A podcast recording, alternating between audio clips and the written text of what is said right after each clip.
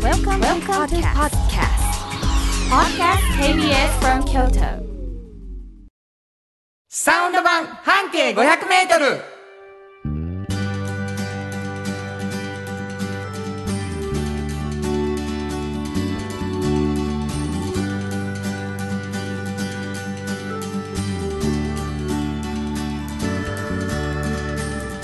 こんにちはフリーマガジン半径500メートル編集長の炎上真子です。サウンドロゴクリエイターの原田博之です10月9日になりましたはい、あの実はですね、うんうんうん今日はちょっと僕は特別な日でございましてそうです ね。あの本当にはい、えー、ハヒフノカ、はいえーこのラジオ番組ではラジオドラマをはいえー一時させていただいてたグループなんですけど、ムーンライトクラブはいザムービうーんという映画を、えー作りましてですね、はい今日と明日はい南海館で、えーうんそれが上映されているおめでとうございあまりす。がとうございあまのうちの今出てる半径の63号の表4もね、すそうなんです、はいもう載ってますし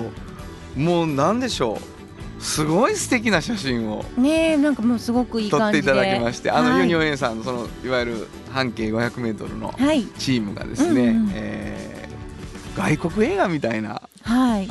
写真を撮ってくれて、ね、すごいね日本人の方ばっかりしか出てへんのにまあそう外です国映画みたいあのな。僕もおかまちゃんの一人として出させていただいてるんですけどね、えっと京都の南海岸ってあの九条通りにはいはいはい。あるんですけれどもね、えっと今日の7時の回そして明日4時7時と、うんえーあるので、はい本当にぜひ行ってほしいなと思いますね舞台挨拶もね行かれることそうなでんすでしすぜひとも皆さんはい、見てほしいです。もういきなり宣伝ですいませんいえいえでも本当に嬉しいんですはい夢のようなことですよ、ね本当にはい楽、しみ。えー、そんな記念すべき10月9日ですけれども、はい冒頭から何言ってんやこの人はって感じかもしれませんが、はいえー半径 500m というフリーマガジンがございます、はいその編集長が炎上真子さんですね、はいこれどんなフリーマガジンでしょうか、はい、えー、とこれは、えっと京都にたくさんあるバス停のうち一つをピックアップしまして、そこを中心に本当にまさに半径 500m をみんなで歩いて、うんうんうんまあ、ちょっと変わった一風変わった人を取り上げて紹介しているような本ですね。その半径 500m フリーマガジンが、うんえーすごくいっぱいのたくさんの記事を今まで書いてきてるんだけど、はいはいやっぱり記事だけではね、語りきれへんすごい話がいっぱいあるって、はい編集長がこぼれ話を持ってるだろうっていうことで始まったのが、このサウンド版半径 500m なんですね、でそして、えーもう一つ園長さんがフリーマガジンを出しておられますこれは何というフリーマガジンこれはね「おっちゃんとおばちゃん」という、うんあのフリーマガジンなんですけど、はいはいこれはね大学生とか、まあ、若い人がこれから就職ししていく時の、まあ、何かのこうちょっと物差しになればいいなっていう情報誌なんですよ。なるほどはい、でおっちゃんとおばちゃんという年齢にみんな今若いけどいつかなるのでその時に、まあ、仕事が面白くてたまらないって思えてるとすごいいいなと思って、でそういうこと思ってらっしゃってちゃんと稼いでらっしゃって、はいそういう方本当にフリーランスから大きい会社の人から小さい会社の人やがいっぱそういねいらっしゃってそう,、いう方にちょっと取材しまして、うんで秘訣を聞いてるような、まあ、そういう本なんですけど若い人が読むとうん将来のイメージが少しね、そうですよねねなったりとか、うん今僕らが読んでも、うわうん負けへんぞと思ったりねそうですうんね。ちょっと上の人の話をあこんな60代70代を生きてみたいなと思ったり、そうですね、うん原田さんもうちでね一度あのおっちゃんとおばちゃん総称というの でこういう音楽を通してこういう生き方もできるよっていうのを書いてみたんですけど、ありがとうございまはい、す、もうねとにかくたくさんのさまざまなあの職業があるんですよ。うやなそれを知ってほしいんですよねいやもうまあその中のちょっとずつをね、うんこのラジオでも紹介していくということで、はいそういう意味ではなんか若い人にも聞いてほしいしそうそうあの同年代にも負けへんぞと思って聞いていただきたいというね、えーそんな番組でございますそして私は、えーこの後流れますですけれどもね、はい、えーコマーシャルをうん、えーサウンドロゴということでね、はいえー、全て歌でということでやらせていただいてまして、まあ、シンガーソングライターでもあるんですけれども、はえーそんな2人でやっていく番組でございます、はいえー今説明しました2つのおフリーマガジンはですね、はい、えー毎回2名の方に1冊ずつプレゼントしております、うんうんえーメールを送っていただきたいなと思いますどこに送ればいいでしょうかはい、メールアドレスは500アットマーク kbs ドット京都数字で500アットマーク kbs ドット京都こちらまでお願いしまはいフリーマガジン希望の方はフリーマガジン希望と書いていただいてお名前と住所を忘れずに書いてください、ということで KBS 京都ラジオからお送りしていきますサウンド版半径 500m 今日も張り切ってま参いりりままししょょううサウンド版半径 500m この番組は山陽火星トヨタカローラ京都東和藤高コーポレーション大道ドリンコミラノ工務店かわいい釉薬局アンバン和衣庵日清電機の提供で心を込めてお送りします産業化成は面白いケミカルな分野を超えて常識を覆しながら世界を変えてゆくもっとお真面目に形にする産業化成大道ドリンクはドゥはドゥ塩はコンソリダイナミックドゥドリンクカンパニー心と体に美味しいものをダイナミックにブレンドします大道ドリンクこれからは自分中心の人生を生きよう生まれ変わりたいあなたのために大人が輝くファッションブランドかわいい京都で建築を続けるミラノ工務店誇りと情熱のある仕事でお客様に寄り添い信頼に応えますこれからもこの街とともに真心こもった確かな技術で社会に貢献するミラーの工務店慎吾編集長の今日の半径 500m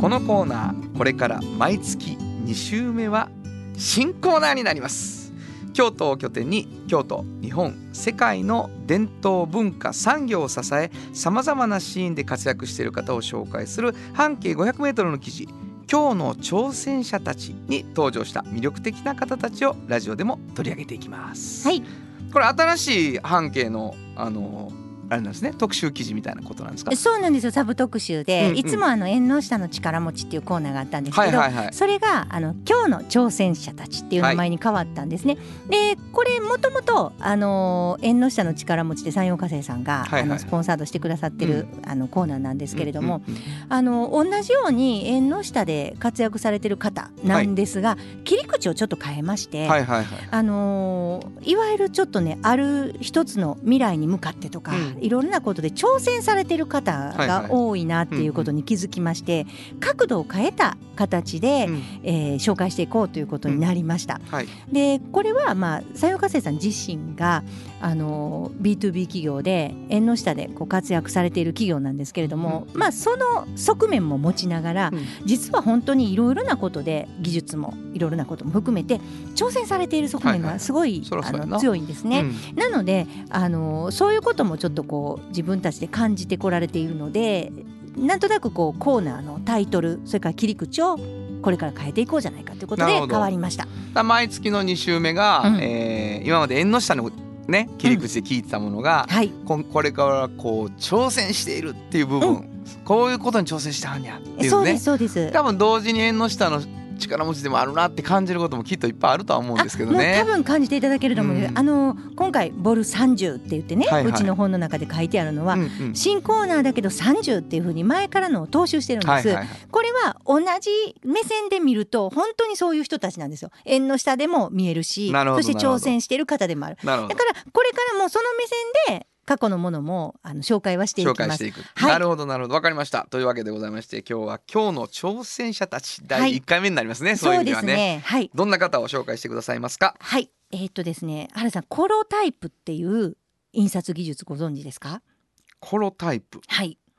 なかなか聞かないでしょ聞いたことがないはい、これはねあのいわゆる、まあ、あの印刷技術の中では古い方ではい、 165年前にはもうあったんですね発明されて。うんであの昔もしかしたら私たちのもうちょっと上かな世代の卒業アルバムなんとかは、はいはいはい全部このコロタイプで実はできてたんですよ。へえはい、でもまあ経済が成長していくにつれて、うん印刷物って大量にたくさんのものを印刷していかないといけないっていんうんうんううんう使命がこう出てくるはいはのいはでだんだん今のオフセット印刷とかにこはいはいはいう移り変わっていくんですね。うんうんうんなのでこのコロタイプっていうのは、まあ、ある一つのまあ、特殊なものっていうものにすごく長けているので、はいそちらで使われることになってきたんです。はい、で何かっていうとそれはまあ歴史的に残さないといけないようなものうん重要なもの文化財とかそういうものを複製するっていうこととかあと復元するとか復元素ははいそういうことに長けているので、うんうんうんうんで今も残っているんですね。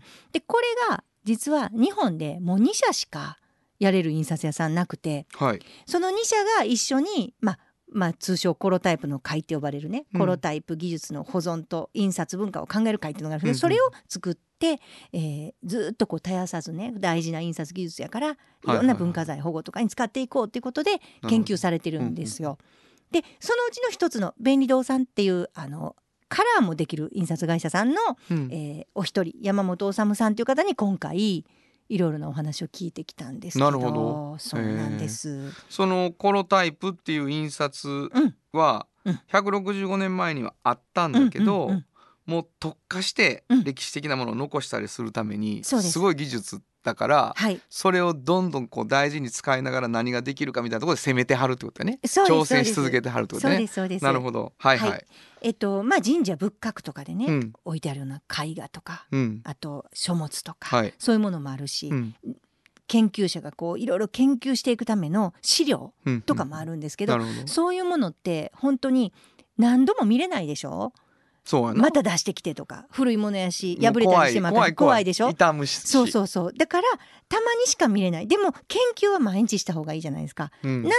複製があると安心して見れるでしょなるほど、ともう一個は火事で燃えたりするんですよ時々本当にうんうんうん大火事が行ったりとか、はいはい何百年に一回とかするんです、ううその時にもし亡くなってしまったらもう大変なことになるのでうんうん複製を取っておくんですよ何個かわあ、ううんだからなるほど見た目が本物さながらにできるんですねこのコロタイプっていうのはほだからそのためにも複製を今も、うんうん今もなお作られてるんです、じゃあもう素人が見たら、うん、あれ本物やって思うにゃそうですぐらいのもんができるそうんやですそうですそうです印刷物やのに、はいほうなかなかすごどいすものごでしいんたやろな、うんあの例えば和紙に書かれてる文字、うんうん後ろから透けて見えたりするでしょ後ろの文字も、はいはいはいはいそれも同じように後ろから透けて見えるような印刷になってるんですよはあだからもうえこれ和紙じゃないのって思なるほど、う、へえすごいねうん、もうすごいですよ全然違いますうんでそのまあ秘密というか、うんそれはなぜかというとコロタイプというのはゼラチンを使ったうんあの反射を使ってるんですねはいそれがその細かくいろんなところを復元できる複製できる理由なんだそうですへえものすごくく技術のこと難しいのでんうんあんまり言いませんけど、うんうんうんだからそのゼラチンを使っていることで普通の印刷物とは違う再現ができる。なるほどなるほど、ものすごい情報をうん正確にうん再現できる、そうなんだでけす。ど、うんたくさんになっていくと苦手ってことね、そうですそうです。いっぱいは無理なんでだす。からものすごい正確な情報を、うん、えー複製したうん数少ないものが作れるっていう印刷技術なんやそうななんでるすほよどなるほどいいいいすごいなうん、だからへこの方たちはどういうことに挑戦されてるかっていうことなんですーけど、はいはいはいはいあの研究者の方とか学者さんがうんうんそれを今今リアルにいらっしゃるうん方が、うんうん例えばその方が生きてらっしゃる間に何かができることもあるけど発見できることもあるけど、うんその方たちの次の研究者がうんうんまた100年後この山本さんたちが残したものを見て何かを見つけるかもしれないし、はいはいはいでそれは分からないんですよいつ発見される か。うん、だからそのいつ発見されてもいいように100年後でも200年後でもいいよ うに残しとかなあかんっていうもうこと熱です熱い言葉をいただいたんやろうな、はい新そうですのもう熱が上がってきてるあ感じがものう同じような言い方であの山本さんは言ってらっしゃいいまやす。だからあれやもんねその正確に複製するっていう仕事をしてるけど、うん何が映り込んでるかっていう研究は研究者がするもんねそうだから本当に大事な情報うをんしっかり映したっていうことが証明されるのは、うん100年200年先かもしれんってことやろそうなんですだなるかほどらなるほとどにかく未来につながないと、うんどんな発見が起こってもいいようにもう未来にわかつるわなかぐるという挑戦をして発る見者たちに、うんあのしっかりわかるように、ちゃん と映しとくしなっていう手やったんやなそういうことだからそれが挑戦なんですよ。なるほどなるほどだからもう時空を超えたそうあれなんやなもう本当にリレーのようにね、はいはいはいはい、本当に時空超えてますよね。なるもうほど残しとくから、なるほどしっかりと。慎吾好きそうやわ、うん、このこう話そうそう、すごかった、暑かった、本当に、そうやうろん、暑かったほでんまですやんってす。なそうってそなうそうそうそうそう、はいはいはいはいもう必死で言うてはりましたもん。だってもう全然シーンってしてるかもしれんもんね生きてる間はそうせっかく映したのそうにそう そう、本当に。でも映ってるはずやで全部映したしやもんそうなそういうこと。な、うんわかるわあとはもう委ねるしかないですよ。わ残すだけ残してね。はいわかりました、もう随分伝わっていると思うんですけどもね、はなるほどあの確かに縁の下やわそして本当に。なあうん。として挑戦してるしそうなんですめちゃくちゃおもろし面白いじゃないですか、はい。えーというわけでね、えー今日の挑戦者たちこれからもどんどん紹介していきたいと思いますはい新語編集長の今日の半径 500m 本日の今日の挑戦者たちははい。えー、コロタイプの会の山本治さんでした。 FM94.9MHz AM 千百四十三キロヘルツで KBS 京都ラジオからお送りしています今日の一曲はい。ここで今日の一曲なんですけどねまあゼラチンときたのでうんうこの曲にしてみました、うわゼリー本当はここでジャスラック登録の名曲が流れてるんだよまあもううわらしいというかね、はいあるこう重たさというかうん。ハマっていきますねじわっとね、えーお送りしたのはうわでゼリーでしたじっと支えて未来を開き京都で100年超えました大きな電気を使える電気に変えてお役立ちお役立ちみんなの暮らしをつなぐのだ日清電気トヨトヨトヨタカローラ京都カロカロカローラカローラ京都京京京都のカローラ京都トヨタの車トヨタの車だいたいなんでもあるよトヨタカローラ京都童話の技術力で広がる世界はなのから聞こえその技術をもとに新しい未来を切り開く童話童話童話株式会社まるまるさんから聞き出すのコーナーイエーイ。このコーナーでは定期的にゲストの方をお迎えしてちょっと気になる情報や知って得する情報などを詳しく聞き出していきます。はい。えー第2週これうんこの人来てんちゃうかなと思ってる人も多いかもしれません、はいえー今日はトヨタカローラ京都からこの方をゲストにお迎えしましたまずは自己紹介お願いしますはい、えー、トヨタカローラ京都より参りました田中でござい ます。わいやもうあれよろしくお願いいたします。どんどん痩せて落語家に近づいあ。ていく感じ本ですね当にもうありがと本うござ当いまにすなんか小さい感じにねち。ょっと一回聞き直そうかな田中でございますシリーズ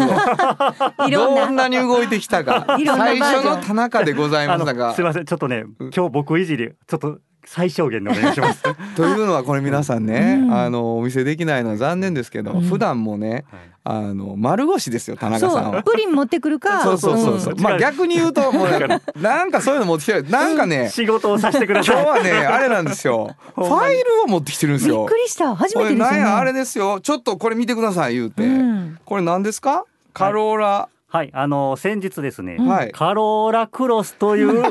お車がそう発売となりました。たカローラついた車がね新しいの出たんですうちのカローラスポーツでしょあなた乗ってんのでねカロカローラフィールダーっていうのもあったんですよ、そうそうあのね今カローラには、うん、あのもともと3つあったんですね、はいはいうんセダンタイプのカローラと、うんうんうんワゴンタイプのカローラツーリング、はいあツーリングそうそうそうそう、はいそして園長さんにも乗ってもらってる、うんうんハッチバックタイプのカローラスポーツっていう、うんこれ一番いいんです、これが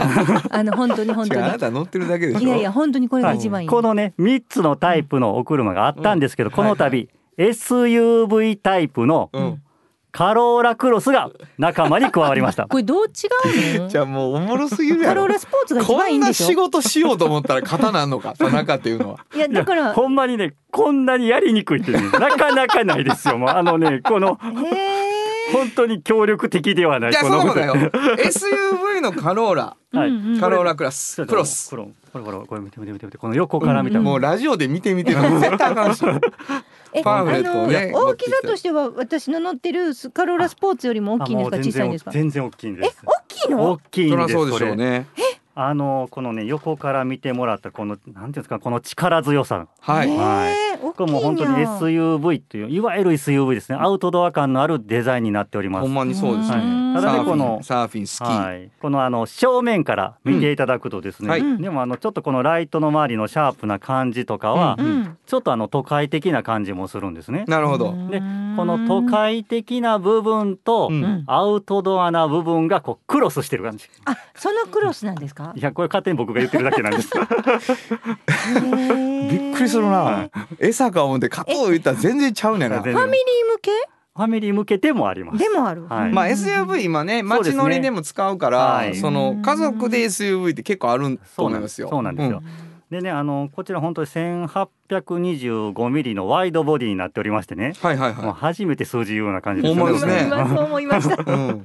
本当に、うんなんかよくある感じですよね。ん、はい、うんいいですよ。はいうんでこれね実際あの車私屋さんの方あです車屋さんあそうなんですあカローラ京都でございますはいそうはいわ、かりました。はい。はい実際あの私乗ってみたんですけどもなるほど地上でね、うんうん。本当にね私身長が178センチ、ねはいはいはいまあ体重がちょっとね70キロちょっとになってるんですけどもうんね、痩せましたね。うんこれ小さくなってる。まあ、結構まあ大柄なんですけども、うんこの私が運転席に乗っても後部座席に乗っても、たっぷり。うん非常にゆとりがあるいや大きいねじゃあこそのうなんです車でもねうん。あの一番乗った時の感想はうんちょうどええなっていうのがいいや本当にねちょうどいい。大きすぎずうん小さすぎずなんですよ。け結結構大事事よねそれ。あのランクルって言われるね、うんはいはいはいはい大きいあの、はいいはいわあゆりる、ますあります、うんありますよねうんそこはやっぱりちょっと小さいんですよね。なるほど。はい、ランクルとか乗ると、うんあの無駄にとは言わんけど、ううんわでかっていうのがありますもんうね。ってなりますよねうんあるあるちょっと運転も心配やなって思そううじそゃないうですかあのあの不安女の子とか嫌やろうなっていうのあるよね。でもねこのねカローラクロスはね本当に運転もしやすうわいくてうんゆったりもしててほど本当にちょうどいいなっていうのがね天窓があるあありますありますありますはいもうあ買おうとされてる。いやそんなことないですけいどこれね実はね私買おうかなってちょっあほんまですとか本。当にええー、すいごいやん。本当やっにぱあれやんなカローラ思ってたよりいいな感っていうのがはいなんやろあのーいやその原田さんそのね思ったよりいいな感がね僕すごく嬉しいんですね実は。あそうあのカローラっていうのはですね、全世界150カ国以上でね、うんうんはい今まで5000万台以上発売にな5000万台はい、発売されてるんですねねすごいめねっちゃすごいそれだけたくさんの皆さんに、うんうんあの愛されて、まうあ、んやっぱりご意見もいただいてね鍛えられてきた車なんです、ね、なるほどうん、あーでそっかその開発コンセプトの一つにねうんうん皆様の期待の一歩先を行くわあ、こう思ってるけど、それよりもうちょっと先のいいことを。そうそうそうそううんいやね思ったよりいいっていうのはまさしくそうなんですよいやねもう一生懸命の田中さんいいねほんま。うん一歩先ボをー行くドののも見方がすごいもん。もう必死やも んうう一歩先行くのも絶対ような感じやろな多分。うん、ちょっとでも一歩先行かなはねいほんまそりゃそうですでもあの今俺ちょっと思ったけどさ、うんやっぱカローラってうんめちゃめちゃ見るし、うんめちゃめちゃ乗ってるじゃない、はいその台数がこんだけ出てるのもそうだし、はい僕らもよく見る車でしょ、うんでだからなんか逆にこうどこにでもあるみたいな気がするんやけど、うん実はすごいさらされて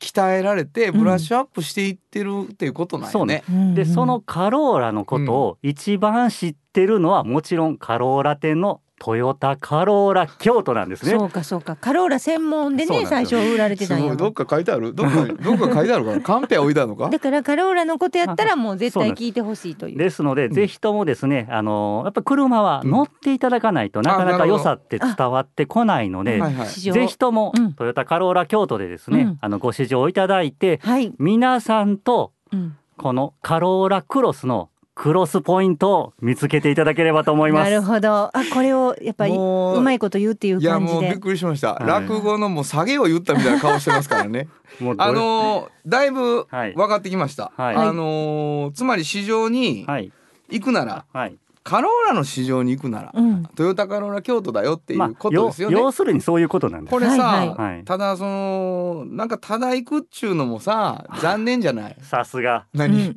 なんかあのさすが。これが今日の二つ目のお知らせでございああまんす。のか。あんの。わかった。は行いく理由なんやな、僕らが。はい。はい。えっ、と今まで、えー今年ですね、はいえーカローラ京都では春得夏得というんうんううんお得なキャンペーンをいやはいやってきたやあってりまますした。まもさかちのろん秋もやります。あすごい。やっ秋得キャンペーンでございます。た。これ声割れてそう。 まあほんまもう大変や。狂気の畑中さん声いう感じになってますけどさね。最近ちょっとねボイスレッスンしてるんあです。なるほど。いいすご話い。すごいよは。い努力家。狙われてるで。うんこの席を本。当に毎週の席を狙われとる。そうなんですよ。毎週やるために何が足らへんのかなと思って、いや全然違うね、清涼やな清清涼涼やではない清涼までずはない。秋秋徳を。秋徳悪は徳の話をしてくれ。うんはい。あの10月9日土曜日今日ですね。今日から。はい、今日から10月17日までの日曜日、うん日曜日までの、はいはいはえー水曜日お休みなので、うんえー8日間、うんはい、こちらでお得なキャンペーンを実施しております。うんい。これどんな。はい、まずはですねうん軽自動車を除くうんトヨタの新車をご制約いただきますと、はい。まず、えー用品5万円をプレゼントいたします。5万円分の用品を、 4品。はい、 4品。あの、はい選んでいただけます。なるほど。うんはい、さらにですね、カタログギフトこれもね2種類ご用意してますんでお好きな方のカタログギフトを選んでいただきますうわカタロおグギフト一つ選んでいただきます、ダね ルクギフトには言いたいことあるな。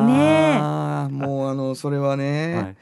今日と明日やってる僕の出演してる映画の中で、はいカタログギフトが大活躍してるんですよ。なるほどちょっと映画の話は最後にします、え。はい。すごいな。秋秋徳をまずね。ゲストに司会者がいさめられるっていうね。は、はいいどうぞ。そしはてい、、そして最後、はい、えー当社指定の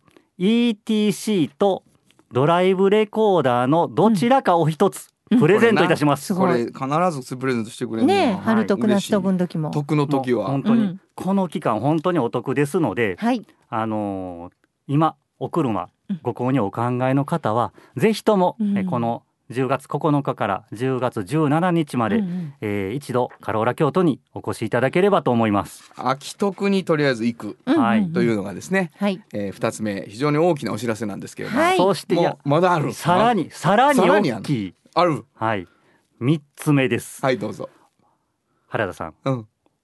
カローラ京都の田中といえば何？何ですかボッチャ。そうボッチャでございます。ボッチャ。はい。あのーちょっと緊急事態宣言が、ねはいはいはい出ていた関係でなかなかあのー告知をあのでおきなかっ出したすることができなかったんですけども、えー、11月3日水曜日、お。はいこ。ちらにあのー大会、えー、できることが決まりました。おめでとうございますわあおめでとうございます。トヨタカローラ京都カップ、うんえー第2回、第2回トヨタからの曲ははいい、はい京都ボーダレスボッチャ大会、えー、開催決定でございますよ。やったよー。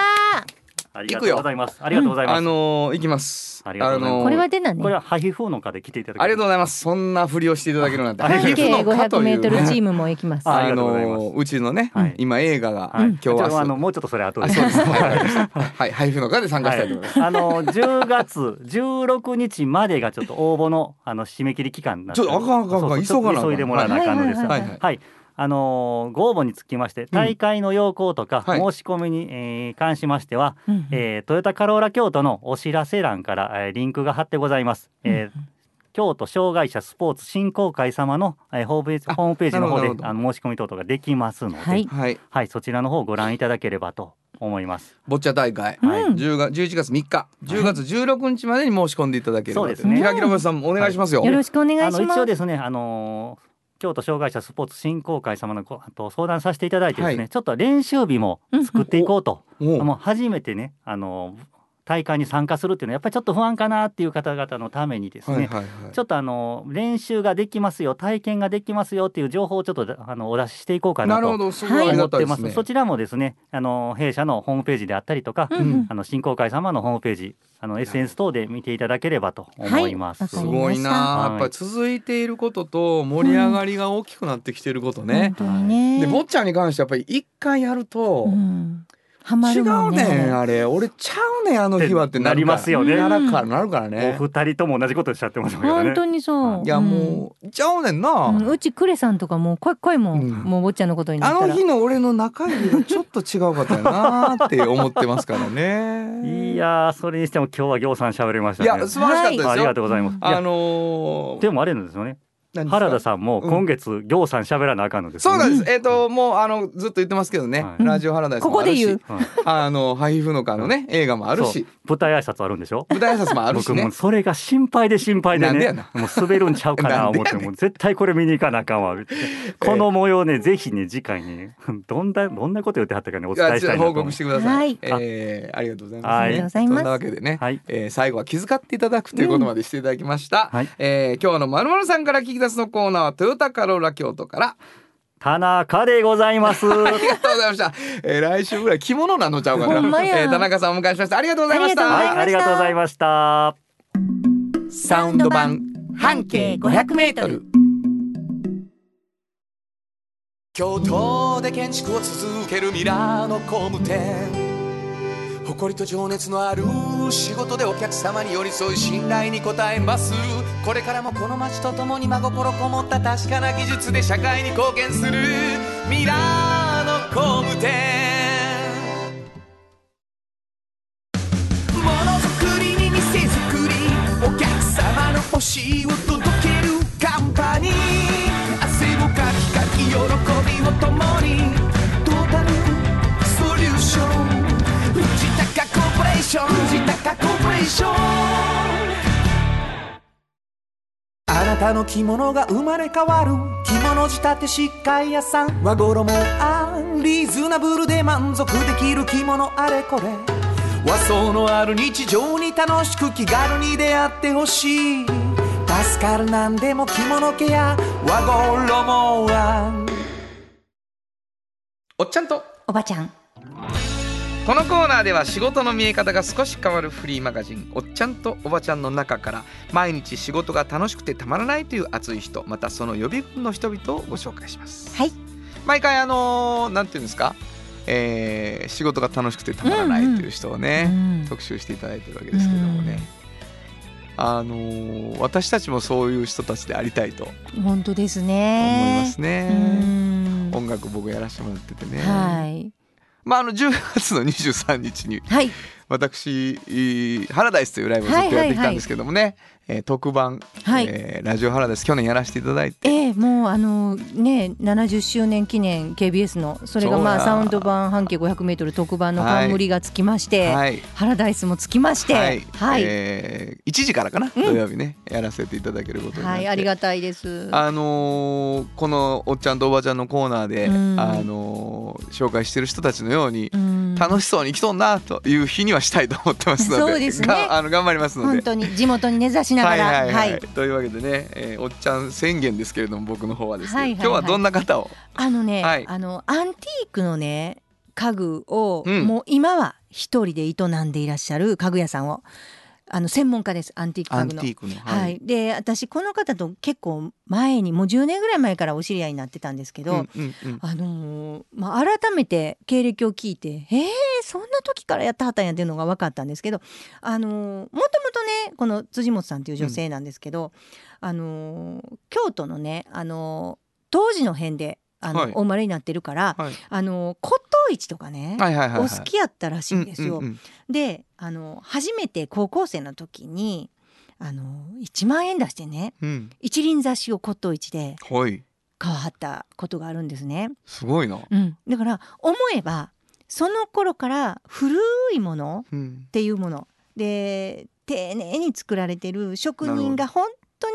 なんか心を込めて作ったんやなって思えるものがうんもうめちゃくちゃ好きやったって。なるほど、うん、でもねその時にまず記憶があるでしょ高校の時にそんな高校生1万円のもなかなか買わ変ないえよ変わらへんね古いものでもその時そういえばそんなんしたなって思ってるけどそれに気づくのってゆっくりなんですよ実は。へ、だからら私今若い方にも言っておきたいのは、うんそんなにすぐわからない時もあると思うんですす自分が何が好きかとかはいはい後で分かることもあるでしょはいはいはいそうだからそういうの安心してください後でわかることもあるんです辻本さんみたいに。ですねうんで最初普通に会社就職したりしてて、はいはいはいある時そういう古くてそういう職人さんの、まあ、手がかかってる丹念にやってるなっていうのが見えるようなものが好きやって気づいてから古いアンティーク家具の店に最初就職されるんですね。うんうんうんうんで就職してからそこからですよ本当にそこから外国にイギリスとかにちょっと見に行ったりとか、はいはいはいそういうふうに勉強と研究が始まるんでなるすほど気づいてから。うん私ねそれ遅くてもいいと思うんですよ、はいうん、何も早くなくて も、そうやなうんい、やまあみんな焦ってるよ若い子は、でしょ、うん、自分の好きなもんが分からへんってう言っん、てしやゃっぱありない落ちそ込んむなかん、らうん、分からへんもん最初分からへんこともあるもんそ分やなかってもいいんですけど、うんで、えっと、そういうね例えばイギリスに行ったらあの気候風土っていうのがあるじゃないですかはい、その土地の。うんでその気候風土とかあと生活様式、んそういうものに合わせて技法っていうのが組み合わさって家具ができてんやなっていうのを分かったんですって。うんだから修繕の仕方も方法も全部やっぱり使いやすいそこの国の人はいはいはがいそこの人がっていうのが分かってもうなおさらそのずーっと例えば聞いたのは100年樹齢100年の木を切ってうん家具にして100年経ってたりするんですよ。はいはいはいはいそしたらもうなるほど200年200年やでそういうものがゴロンゴロンあってうんイギリスに、はいもうそういうのに魅了されはったんですね。なるほどその家具を買い付けてこっちで今売ってはるんですけど、はいもう一つ一つの物語の語り方がすごい、うんもうこのもう一つの家具のこれははいはいねはいこうでねああでね例えば、うん、と革がね貼ってあるこういうビューローとかがあるんですよ。ううでそれなんで貼ってあると思います革が。ビューローの一部に。うん皮が張ってある理由、うんうんすごく手をそこに添えるから、あそうでね手をそこに置くと本当に寒い時になるほどわかります木そのままままやったもうら冷た炎上さんのためじゃないですもうか本当に私のためですあれはもう本当にね本当に鉄の冷たさって言われてますからね炎上さそうん本当に金属みたいに冷たくなる人がいるじゃないですか、はいはいはい私みたいにそんな人がその木やったらもう冷たーってなるんですよ手を置いた時わかりますよ物をかけないうん、まあ炎上さんの場合椅子が冷たいって言うよりかもしれんぐらい冷たいもんねあなたは、はいそうなんですはいはいでそれが皮が張ってあることでうんちょっとやっぱぬくいんですなよわかるせやなじ直に触るよほんまやりわわかりますわかなりんますよかそんそんだけでも暖が取れるんですね まあそうやなもうわかるでそこで物が書きやすくなる、はいはいだからそういうね一個一個にもう小さいけど職人の考えたいろんなアイディアが盛り込まれていたり、はいはいはいなるほど4人家族が6人になった時にギュッてもう広げたはらいはいあそうやな長そういテーブルになったりそそう普段はちょっとキュッキュッとしまっとけたりれがもう100年間修繕して使えるそう机やなんですよそうやわあんな単純なうん作りやね、だからそういうことが面白くてそういうことを分かってほしくてで長いこと使ってほしうんうんういん最初の職人さんがもはいうはいはいはい誇りを持って作ったものなのうで、っんていうようなことをお仕事にされている。なるほどうんこれは結構やっぱりそういう人に話を聞くとうん大事に仕方も変わるしうんこっちもそのものを愛する愛し方も変わるよそうねですね。それがほんで京都にものすごい合うっていうのをちゃんと説明してあります。なぜあ京な都るほにど合うなるのほかとどか。それはもう風土から勉強しそはうったしそうやそうななんです。この町でこの感じやったらこの家具はものすごいいいんですよ相性がみたいなことねそうそうそうそういやそれは僕らもほらギターってそんういううん楽器やから、やっぱり日本に持ってきた時点でもういい音ならへんでみたいなこと言われるとさもうショックなわけですよ、はいはいはい。だけどなんかそれなりにあるんちゃうかなとかって思うからね、そういう話してもらうとやっぱ嬉しいし聞いねてほしいです。ねうん。うわー素敵じゃないですかいいですね、なんか若い人が本当に僕の学生なんかでも自分のやりたいことが分かんないんですっうんって言ってねやっぱ焦ったりうんうんうん落ち込んだりしてるんですよだからでもなんか卵みたいなのはあるんやなそうやね。なんかこれがなどうしても欲しかったとかうね、んうんうん後になってあそれとこれが関係あんのかって気づくっていうのははいいい話やなと思いました、本日のおっちゃんとおばちゃんご紹介したのははい、えー、家具の方への辻本義恵さんでした。サウンド版半径 500m 童話の技術力で広がる世界はなのから聞こえその技術をもとに新しい未来を切り開く童話童話童話株式会社あなたに寄り添い毎日をそっと支える有薬局っていう薬局明明日をつなぐ夕薬局じっと支えて未来を開き京都で100年超えました大きな電気を使える電気に変えてお役立ちお役立ちみんなの暮らしをつなぐのだ日清電気まるまるさんから聞き出すのコーナイエーーイこのコーナーでは定期的にゲストの方をお迎えしてちょっと気になる情報や知って得する情報などを詳しく聞き出していきます、はいえー今日はパート2ということになりましたけれどもね、えーノートルダム女学院からこの方をゲストにお迎えしましたまずは自己紹介をお願いします皆様こんにちはノートルダム女学院中学高等学校の学校長の栗本よし子と申します栗本先生どよもうこんこにちそはようこようこそおそ願いしまえーした。一年ぶりでございま本す当にね。もともとあの炎上さんがはい。もう大ファンだと大ファンです。栗本先生もうのあのおっちゃんとおばちゃんでもねご紹介したと思うんですけど、もううちのあの編集スタッフはいみんなも栗本先生の大ファンで、大ファンこんな校長先生いんのかっていうね。まあちょっと炎上さんと似てるとこあるからね。いやもうとんでもないですもうこんな風になりたいですよ、はいはいはい本当にまああのいわゆるね、はい。女学院の、はい。京都を代表する女学院のはい校長先生のイメージ、うん。覆されました私会ってみて。もう本当にそうですか本当にもうね全然違うもうまあ後でねいろいろあると思いますけれども、はいはいまあ修学旅行も全部見に行かはるんですよ校長先生が自分で。全部自分で もう普通やってもらうじゃないですか本当ですよねあそうですね特にまあ海外なんかは自分たちでもうやっぱり下作見にり上げますね全部それもうは任せない先生に任せない自分も絶対全部見張いるやいやもうそういうまあ先生なんですけどあなるほの今回ね KBS が70周は年い、というこそうとでで,、すよ。地元に根ざしたそう。いろんな企業とか学校とそうかなんです。まあ、地元に根ざした女学校とすると、はもうやい。っぱり一番にお名前が上がってくるのがそれは出ていただかないと。ノートルダム女学院でありがとうごね。ざいます何年になられますかえ今年が69年ですねあだから来年そうですなな70周年。 70 KBS と同周じ年なんです70ほとんど同じなんですねす私もご今いです初めねて知。ってもう本当に妹みたいなもんやね。本当にそうですよ ねで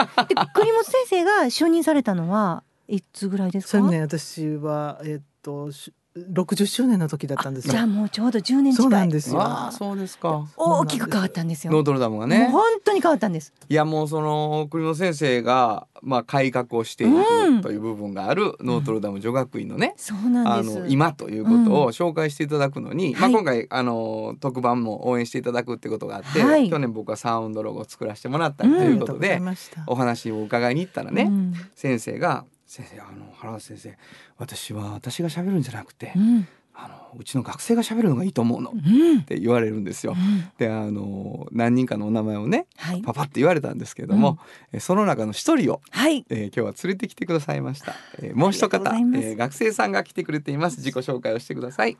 ノートルダム女学院中学校の中学3年生の久保カレンです。しっかりした声。ねえ可愛い声ね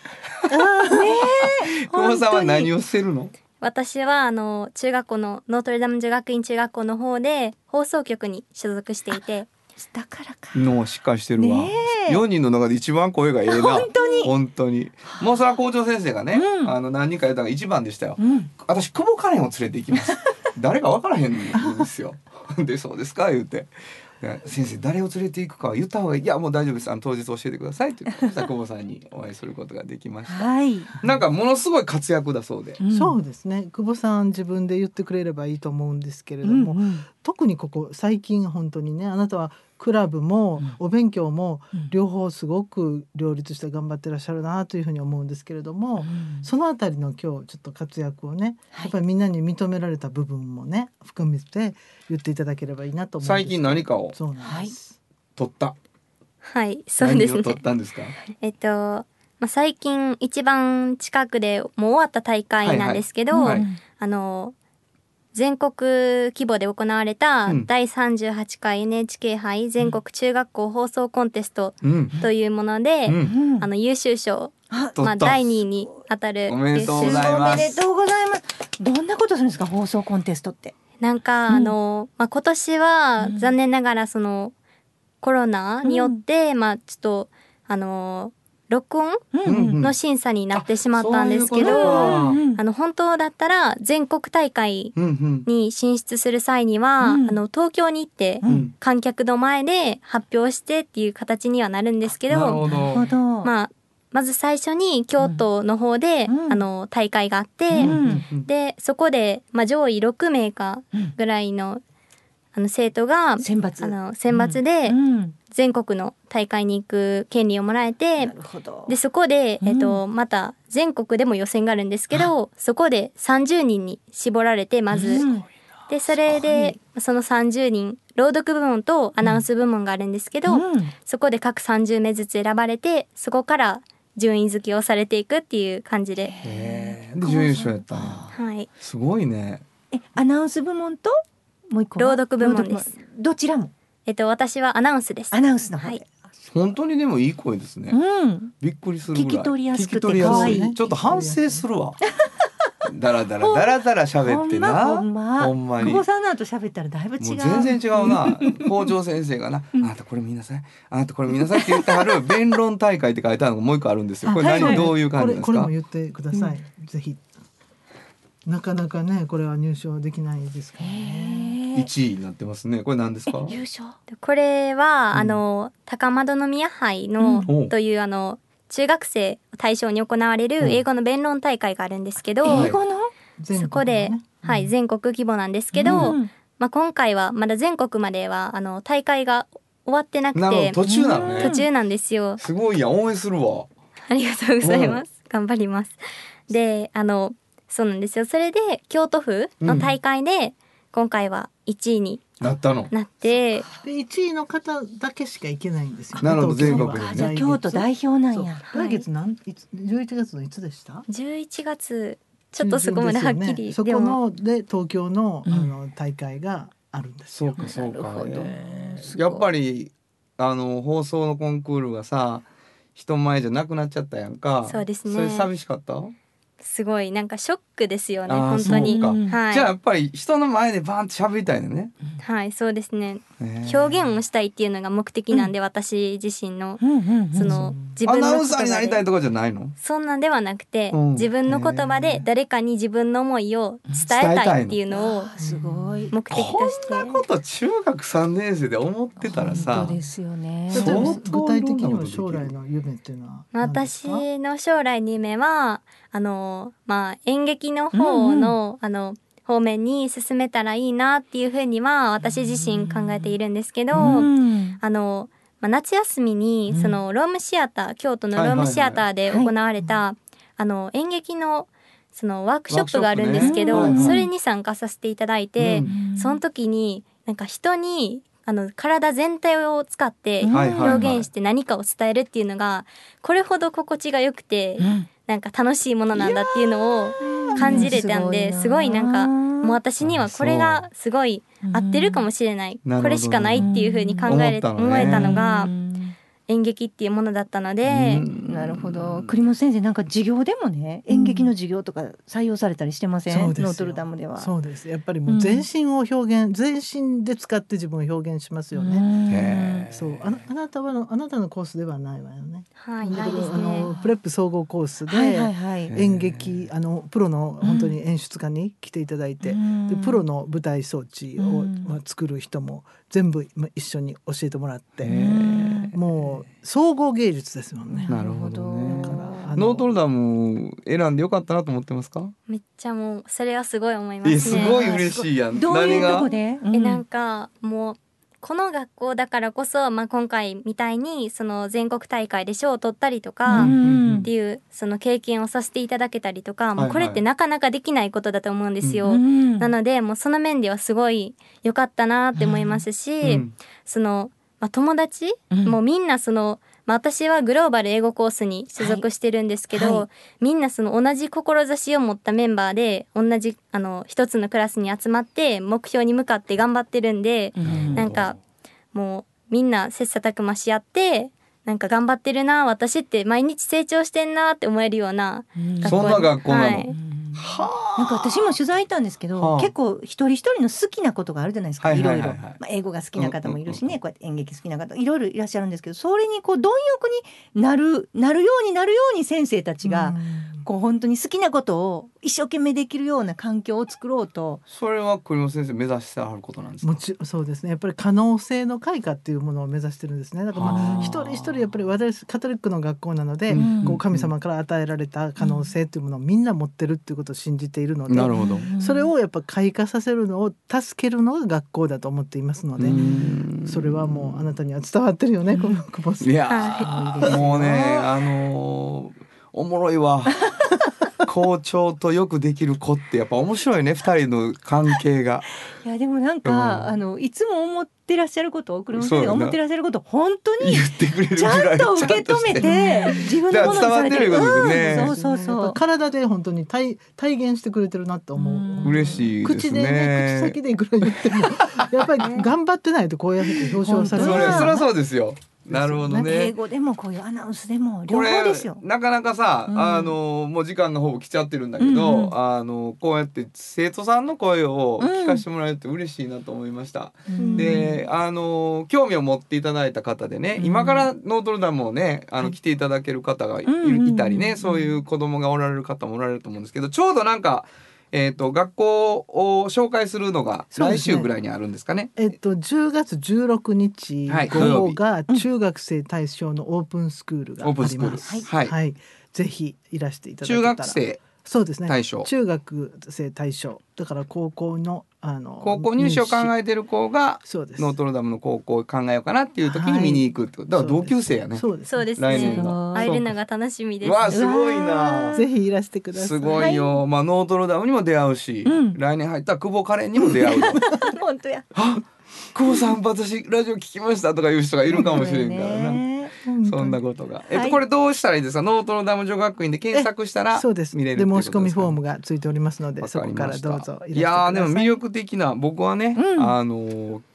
近所にあノートルダム小学校の近所に住んでたのでうんすごくノートルダムの人たちっていうのはね、うんなるほどあれがあるんですけどね、はいこうやって校長先生とそして現役の方に来ていただけてうんすごく楽しかったやです。っぱり連れてきてよかったですね。ほんまですね私が一人喋るよりかいは、やもうむ本当ちゃに。くちゃ伝生のわり声まがした。ね学生さんのはいえーとそいれうはわけで正解今で日しのたまるまるさんから聞き出すのコーナーはノートルダム女学院からもう一度お名前をください。栗本よしこです。そしてもう一方久保カレンですお二方をお迎えしました。ありがとうございました。ありがとうございましたありがとうございました。サウンド版半径500メートル FM 94.9メガヘルツ AM 千百四十三キロヘルツで KBS 京都ラジオからお送りしています。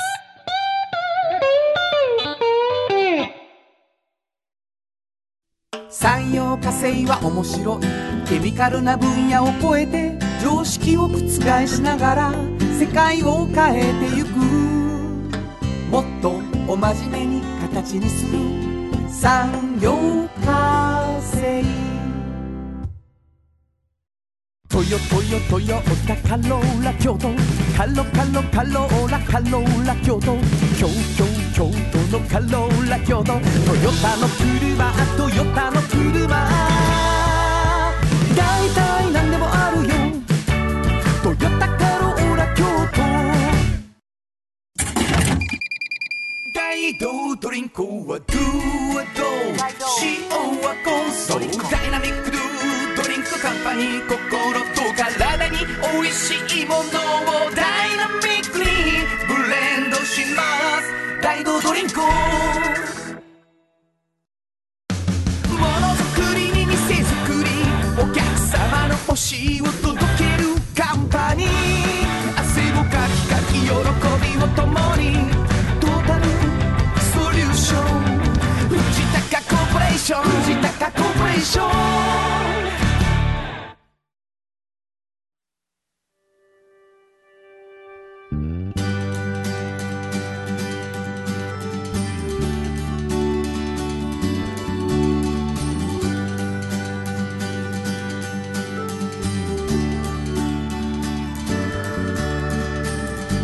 誰にも気づかれずそこにある